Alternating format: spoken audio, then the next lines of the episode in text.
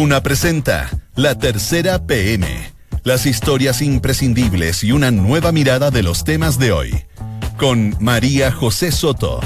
Auspicio de Inmobiliaria Sinergia. Duna. Sonidos de tu mundo.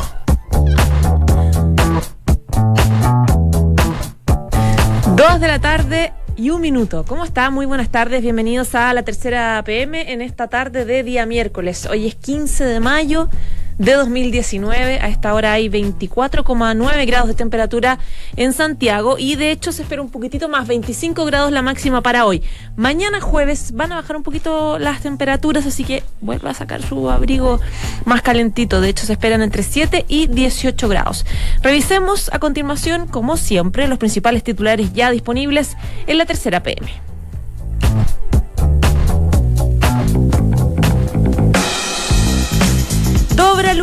El nombre más pronunciado de los últimos días. Hoy por fin es la votación en el Senado que confirmaría o no su postulación a ministra de la Corte Suprema. Las juezas siguen problemas porque hay incertidumbre en si los senadores darán o no estos 29 votos que necesita la jueza. ¿Qué fue del escándalo del uso de viáticos de los parlamentarios? ¿Se acuerda de esta publicación de la tercera de pagos en exceso de viáticos por 166 millones de pesos el año pasado por parte del Congreso, senadores y diputados? Bueno, las cosas afortunadamente se pusieron más estrictas para tanto diputados como senadores. Por ejemplo, ya no hay viáticos si no van a sus sesiones. ¿Sabe usted lo que es una ciudad inteligente? Es cuando una urbe de cualquier parte del mundo contempla al ciudadano en el centro de las políticas públicas y esto incluye la economía, la gobernanza, la planificación urbana, tecnología, movilidad, etcétera. Bueno, le cuento que Santiago está en el top 1 de Latinoamérica según un ranking internacional de la Escuela de Negocios Españolas es Business. Estamos, de hecho, por sobre Montevideo, por sobre Buenos Aires y lideran el estudio New York y Londres.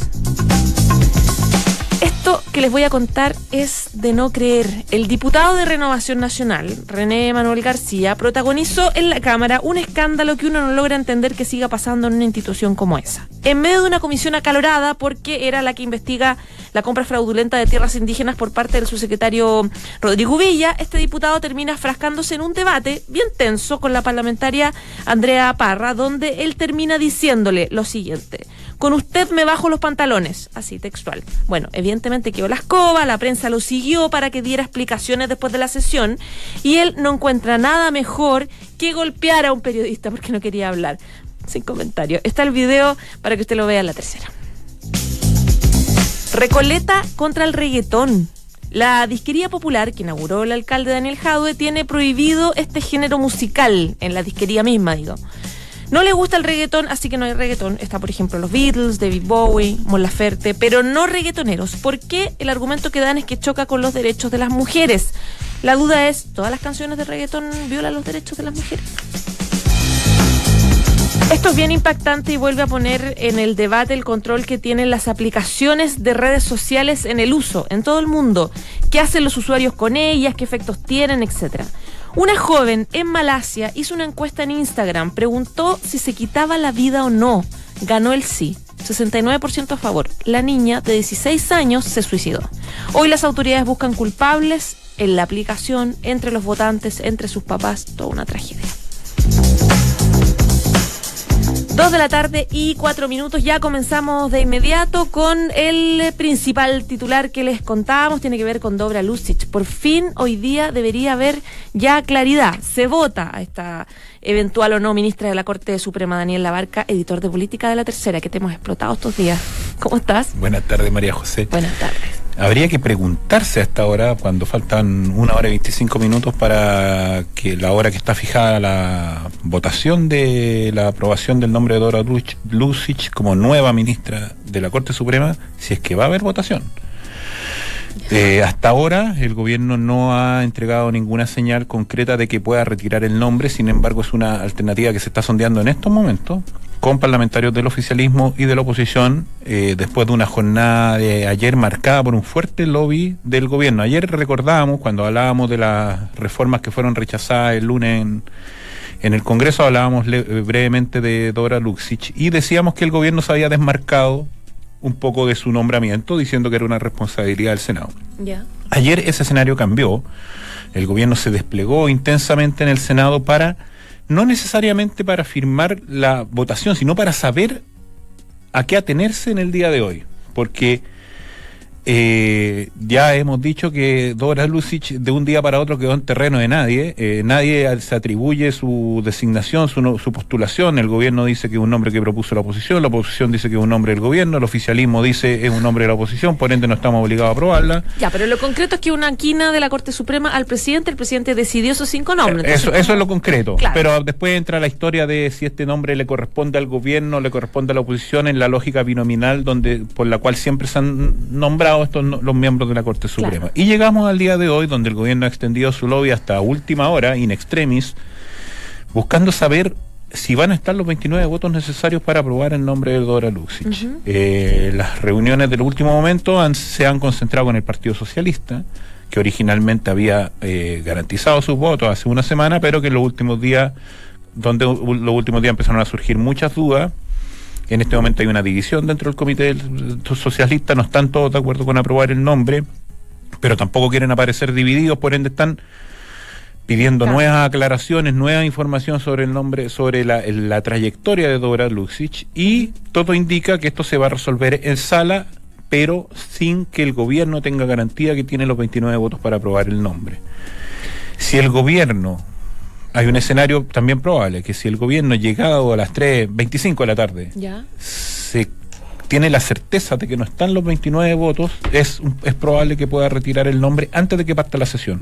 ¿Y qué pasa si retira el nombre? ¿Qué viene? Si retira el nombre, corre la lista de la quina, o sea, se tiene que generar una sí. nueva postulación con el nombre que viene en la quina. Y la Corte Suprema tiene que enviar un quinto nombre para reemplazar a Dora. Exactamente. Exactamente, pero eso ya es otro terreno, es otra negociación, es parte otro capítulo de esta teleserie en realidad, pero sí. la, o parte de una nueva temporada de esa teleserie, diríamos. La teleserie de Dora Lucic tiene que terminar hoy día, ya sea con el retiro del nombre o con su votación, donde no hay certeza de qué puede ocurrir y donde el gobierno finalmente está viendo cuál es el panorama menos malo en este escenario. O sea, retirar el nombre y asumir de antemano que no tenía los votos o votar, que se vote en una votación muy dividida, muy transversalmente dividida, porque en este, en este caso no se da lo que clásicamente se da en el Congreso, que es el oficialismo vota de una manera, la oposición vota de otra manera. Aquí hay votos cruzados a claro. favor y en contra, gente de la UDI ha dicho que no está dispuesta a aprobar, gente de RN está, ha dicho que no está dispuesta a aprobar, producto de todos los antecedentes que surgieron en la última semana respecto a la trayectoria de Lucic. Daniel, contextualicemos un poco, primero, por qué es importante eh, este nombramiento y que ha generado este nivel de, de polémica. Y segundo, ¿por qué Dobra Lucic se convirtió en un personaje tan cuestionado, tomando en cuenta que, y ahí sí podemos refrescar un poco lo que se le cuestiona, que es muy común que eh, los jueces o autoridades permanentemente, claro, son tiempos distintos, pero generalmente la gente recomienda a otras personas. Es muy común, que es básicamente lo que se le cuestiona a ella. Claro, esto tiene que ver un poco con la dinámica histórica de, de, de, las designaciones que se hacen en el Congreso, pero también con la dinámica historia del, de, histórica del trabajo en la Corte Suprema y en el Poder Judicial, finalmente, porque respecto a la importancia del nombre de Lucic, eh, y, al, y, a sus designaciones, porque en este momento la Corte Suprema tiene un ministro menos, porque ya no está Milton Juica, ella tiene que entrar en su reemplazo, tiene que ver con el ejercicio del cargo, con las votaciones que se realizan en la Suprema, con los equilibrios políticos, porque como ya he dicho, eh, la lógica de la composición de la Corte Suprema en los últimos 25, 30 años, desde la reforma del 97, que, que hoy día publicábamos en, en, en la tercera, uh -huh. eh, dice relación con un equilibrio político, o sea, con un equilibrio binominal, uh -huh. uno de cada lado. Y en este caso eh, es parte de la polémica saber si este es nombre de gobierno o oposición. Claro. En el caso de Dora Lucic en particular, la polémica fue creciendo a partir de una serie de revelaciones. Con, eh, recordemos, la principal, diría yo, es su vínculo con un que se, haya, se ha hecho llamar un operador judicial, John Campos, al cual, eh, de acuerdo a diversas publicaciones de prensa, ella eh, recomendó insistentemente para que lo nombraran notario en múltiples ocasiones y que tiene un perfil muy controvertido. Él, él administraba un centro de menores en Parral y donde tuvo antecedentes de maltrato a claro, niños, niño. una, una, serie de, de, antecedentes, donde también ahí aparece vinculado al ministro de Justicia, que en su momento era senador por la zona y que también lo recomendó hace 20 años. Estamos hablando de la prehistoria prácticamente. Eh, y a partir de eso se han generado otras, otras publicaciones que dan cuenta de que estaba inhabilitada, por ejemplo, para pronunciarse respecto al Banco de Chile, pero que sin embargo falló eh, eh, respecto al Banco de Chile. Por otra parte, la gente, hay sectores de la izquierda que defienden su trayectoria vinculada a los fallos de derechos humanos, donde ella ha tenido una línea, una conducta súper contundente. Y de hecho, esa es la principal presión que tiene el Partido Socialista, de todo el organismo de derechos humanos, que le están diciendo aprueba a Dobra Lucid, porque en tiempos en que nadie condenaba violadores a los derechos humanos, ella sí lo hacía. Exactamente. Ella, ella, es como una suerte precursora en esa materia. La diputada Carmen Hertz ha liderado esas gestiones, la diputada comunista Carmen Hertz ha liderado esas gestiones y efectivamente es un tema que complica al PS. No al PPD, que desde un primer momento manifestó su rechazo a la nominación de Lucich y que se ha mantenido en esa línea, y que han anunciado que hoy día o bien no van a votar o bien se abstendrán. Mm. Eh, eh, originalmente este nombre se le adjudicó a una negociación gobierno-DC, por ende la DC también ha dicho que los votos están más allá de los antecedentes que han surgido. Por ende, la votación se va a definir básicamente por decisiones personales. Hemos sabido, visto en los últimos días que Jacqueline Van Rieselberghe, por ejemplo, anunció que ella, ella pidió al gobierno retirar el nombre. Hoy día en la mañana ella volvió a hablar y dijo que ella no iba a votar en contra del gobierno, pero que su voto dependía de que lo quisiera la oposición. Raro. Raro. Es que no hacerse cargo del eh, cacho, en el fondo. En el fondo, el, dobra en terreno nadie. Nadie se hace cargo de eso. Y finalmente el foco está puesto en el PS y la votación clave va a ser el PS. Si el PS entero vota a favor de Dobra, existen posibilidades de que su nominación se salve por quizá uno o dos votos. ¿El PPD está alineado ya en rechazo? El, el PPD está alineado. el, por ejemplo? el senador RD, el senador RD Juan Ignacio Latorre también ha dicho que va a rechazar. Hay votos particulares de la derecha que están en duda, como Sandón, Alamán, Chaguán, Moreira, y a partir de eso se puede configurar los votos que son necesarios para que ella no sea elegida pero puede ser que esos votos terminen aliciándose en una decisión eh, completa del oficialismo a favor del nombre. Felipe Caste, otro que ha dicho que tiene dudas respecto a la nominación. No, en el PPD todos han dicho que van están en contra, de la designación. Exactamente. Ya pues. Así que en una hora y, 20, y 17 minutos más vamos a empezar a dilucidar el final de la teleserie. A ver si se acaba el misterio. Muchas gracias, Daniel, que estés muy bien. muy bien, María José. Chao, chao. Chao, chao. Esto es La Tercera PM con María José Soto.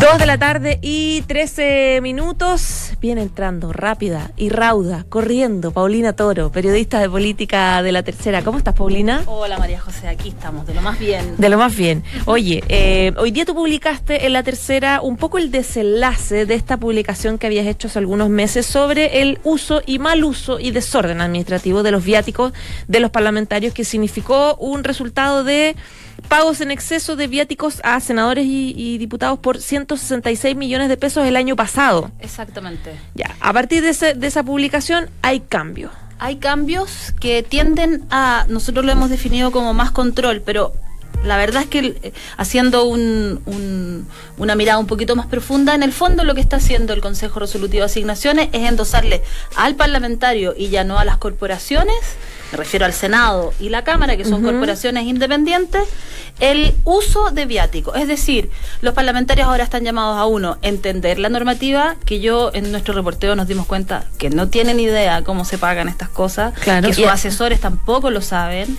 Paulina, partamos del inicio. ¿Qué es un viático en el caso de un diputado o un senador? Un viático cada vez que un senador o un diputado tiene que ejercer su labor parlamentaria, esto es, ir al Congreso, por ejemplo, pero también ir a una comisión o incluso desplazarse a una reunión política en Santiago, pero este parlamentario es de Antofagasta, percibe un viático de 78.621 pesos completo por el día. Eso es para su desplazamiento, para su alojamiento, para poder alimentarse. Es un ítem que lo perciben los ministros y cualquier funcionario público con distintos rangos, obviamente, Eso es lo que perciben ellos.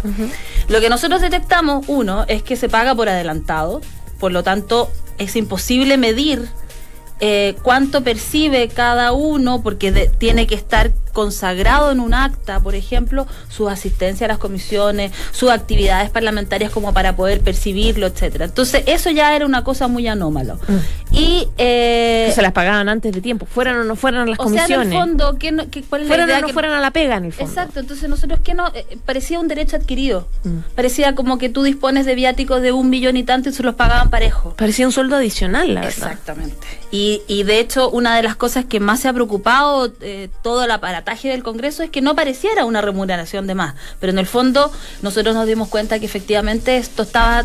De hecho, ahora uno de los principales cambios es que se paga a final de cada mes, una vez que el parlamentario diga, fui a tales reuniones, hice tales actividades parlamentarias, mi región queda acá, por lo tanto yo no puedo, no puedo percibir si es que vivo en Valparaíso. Esa es una de las cosas, una de las novedades de esta nueva resolución, que efectivamente si un parlamentario es de Valparaíso no puede percibir viático porque se supone que tiene ahí una eh, un lugar donde dormir, un lugar donde traba- eh, trabajar, porque tiene oficinas distritales, etcétera.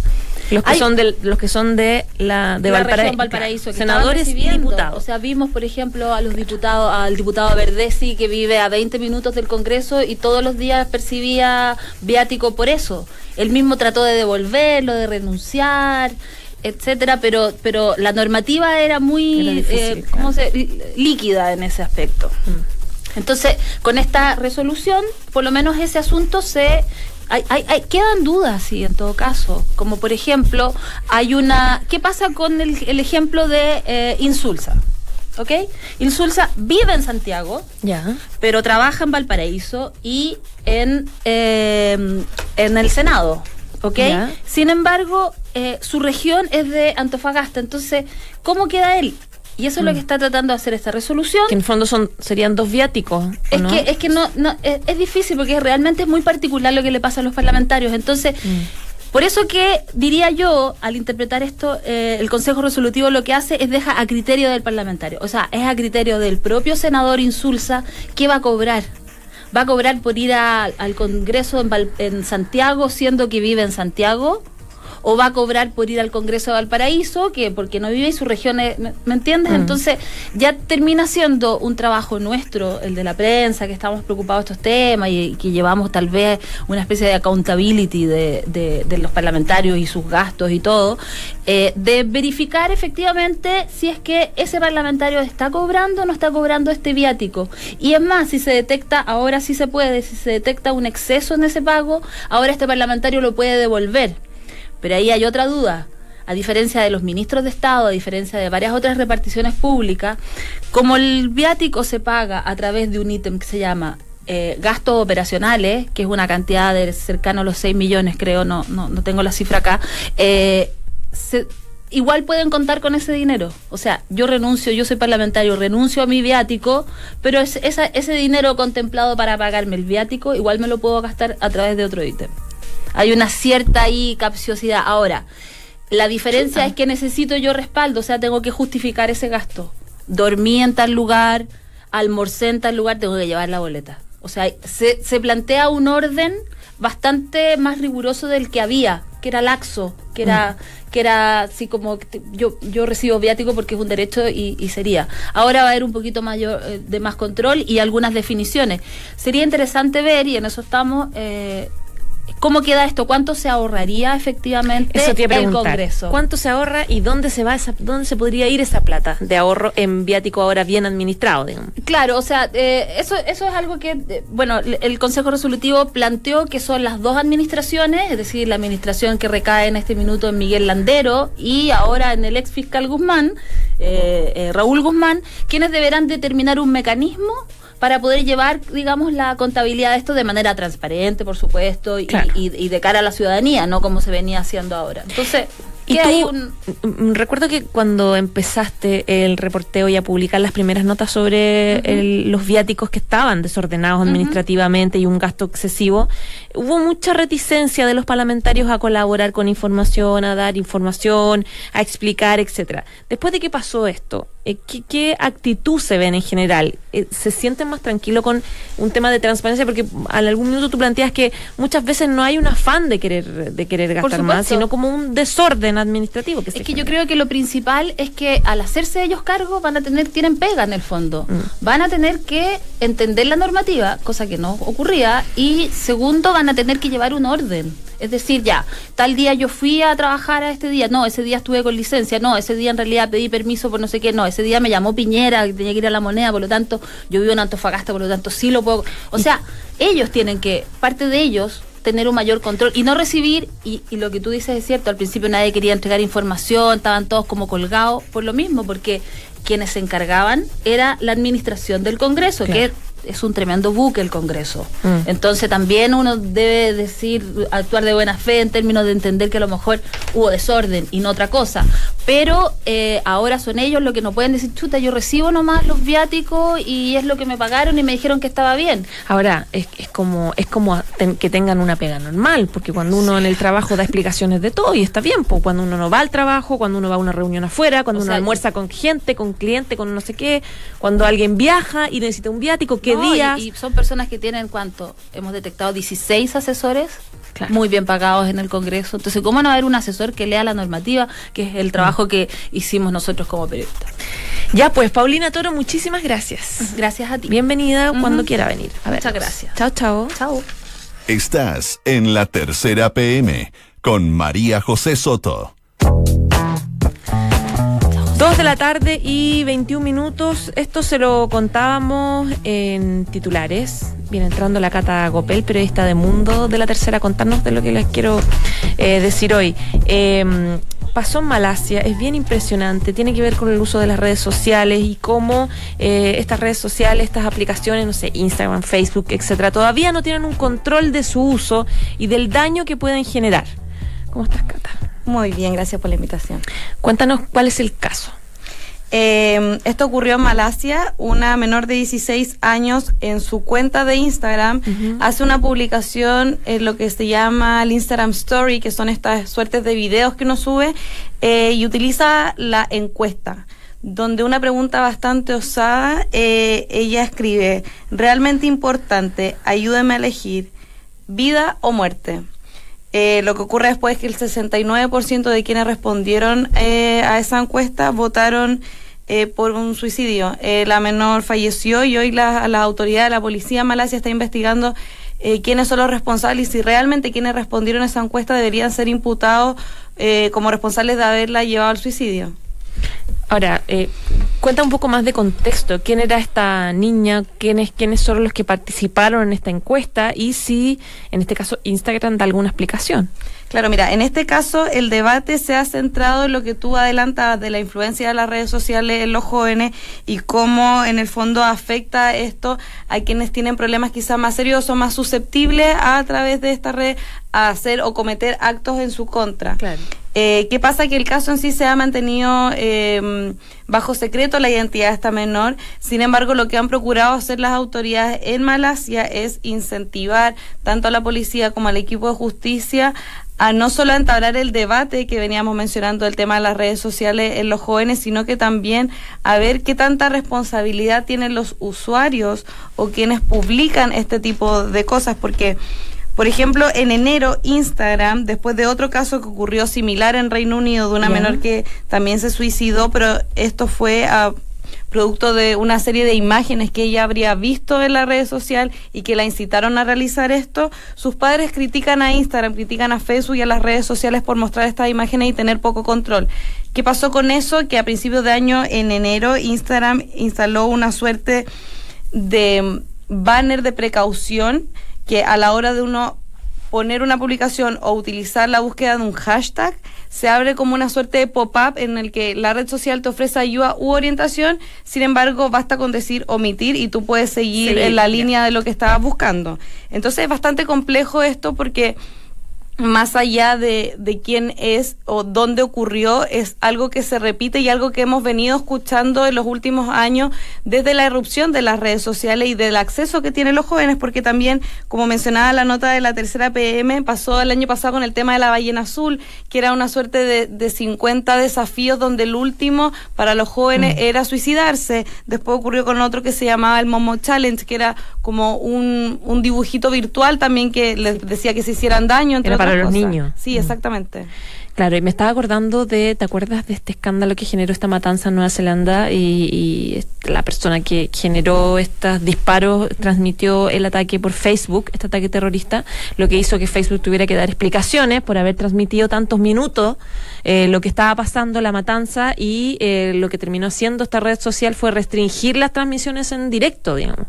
Claro, porque recordemos que en muchas ocasiones eh, sucede con el tema de las influencers, que son esta, esta- estos usuarios que tienen muchísimos seguidores y que los menores o todos quien tenga cuenta de Instagram puede ver parte de su vida, qué hacen, qué no, qué utilizan o qué consumen, es que a muchos de ellos incluso han criticado que se les censura algún tipo de imagen o en traje de baño o Claro. con menos ropa. Entonces, eh, ¿cómo ahora en el fondo las redes sociales van a tomar cartas en el asunto sobre un tema que es muchísimo más grave? O sea, estamos hablando de jóvenes de menores de edad que hoy día podríamos decir que la gran mayoría tiene acceso a internet, tiene acceso a smartphone y cómo en el fondo la poca política de privacidad o de contenido o de restricción de estos contenidos puede afectarle a quienes son más susceptibles. De hecho, te quería comentar que mientras hacíamos el, el reporteo de esta nota, pude conversar con una psicóloga, psi- eh, Loreto Borque, ella es especialista en psicoanálisis, y un poco lo, lo que- a lo que apelaba y decía, lo que antes entendíamos como vínculos o contactos, hoy se refleja a través de los likes, de las caritas feliz, y en el fondo esto se condice con los fuertes problemas a la hora de vincularse.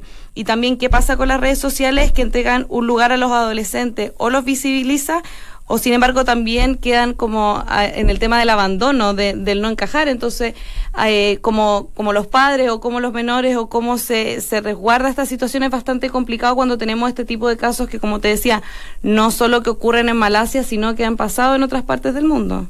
Claro, exactamente. La fiscalización, bueno, por parte de los papás es básica la fiscalización de las redes sociales, pero exactamente los jóvenes pueden ahí sentirse o abandonados o muy expuestos precisamente por Claro. el uso de, de, de Instagram, etcétera. Ahora, tú me decías que Instagram hasta ahora no ha dado ninguna declaración por este caso puntual. No, por este caso puntual no. eh, sin embargo, claro, nosotros hicimos incluso como la prueba de esta, de este, como de esta ventana pop-up que Ya. se, que, que te debiese aparecer, eh, que la instaló Instagram en enero y es así. ¿Cómo- ¿Qué ejemplo pusiste? ¿Cómo lo nosotros, nosotros en el fondo, a través de mi cuenta personal de Instagram, que Ya. es privada, eh, escribimos en el buscador la palabra con el hashtag que vendría a ser este símbolo que uno pone antes para acceder a esta red de contenido, em, que es el signo gato. eh, pusimos suicidarse y automáticamente cuando yo apreté buscar apareció esta imagen que de hecho ahora mismo la puedo buscar porque le saqué un pantallazo que dice podemos ayudarte las publicaciones con palabras o hashtag que buscas suelen estar relacionadas con un comportamiento que puede causar daños e incluso llevar a la muerte. Entonces después te da la opción de obtener ayuda o omitir y ver de todas formas.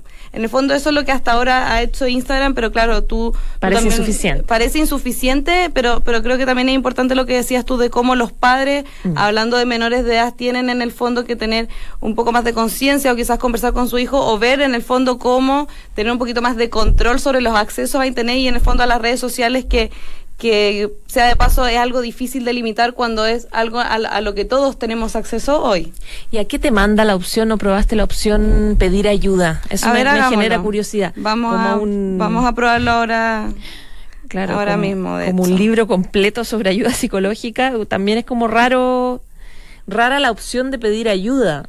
De Da la hecho, sensación de que, claro, sería más como denunciar una situación de riesgo más que De hecho, ahora lo acabo de ver, entonces vamos a poner obtener ayuda y automáticamente se abre una página en, en internet de ayuda de Instagram y te ofrece la opción de hablar con un amigo, enviar un mensaje o llamar a alguien a quien, en quien confíes. Ah, en el fondo me imagino que eso sería apelando a los seguidores que uno tiene en la cuenta de la red social. Y después te da la opción de recibir consejos de ayuda o sugerencias y si no hablar con un voluntario de una organización de ayuda social, que si pongo clic ahí, me pone ponte en contacto con un asistente cualificado, todo mejora por correo electrónico o chat. Vuelvo a hacer clic y se me abre otra página que se llama todomejora.org, que por lo que puedo ver en el fondo sería como una suerte de, de fundación encargada o organismo no gubernamental de apoyo, de hecho sí. En el fondo es, un- es una organización de orientación. Ahora, en el caso de llama a un amigo cercano, Vamos le mandará a- un mensaje a un amigo de Vamos Instagram. a Mira, eso también que obtener ayuda.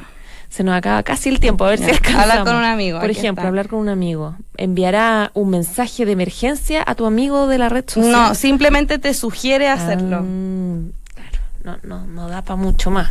No. Es como por cumplir nomás, ¿no? Una cosa muy efectiva lo que Sí, hace. yo creo que va por un, por un tema de dar una respuesta, sin embargo el debate da para largo y para ver de qué otras formas uno puede eh, ayudar, modificar los accesos o simplemente poner el tema en debate y ver cómo se avanza en línea con esto y procurando que estos casos no se repitan. Ya pues, Cata Copel, muy interesante el tema, que estés muy bien. Gracias. Chao, chao. Dos de la tarde y 30 minutos. Antes de irnos, saludamos a Sinergia Inmobiliaria, que piensan cada proyecto de casa o departamento como si fuera único. La distribución de los espacios, diseño vanguardista y terminaciones que encantan. Sinergia Inmobiliaria, espacios bien pensados. Conócelos en isinergia.cl. Ya nos vamos, muchas gracias por informarse con nosotros y quédese porque la próxima carta notable es las cartas del 84 Charing Cross Road.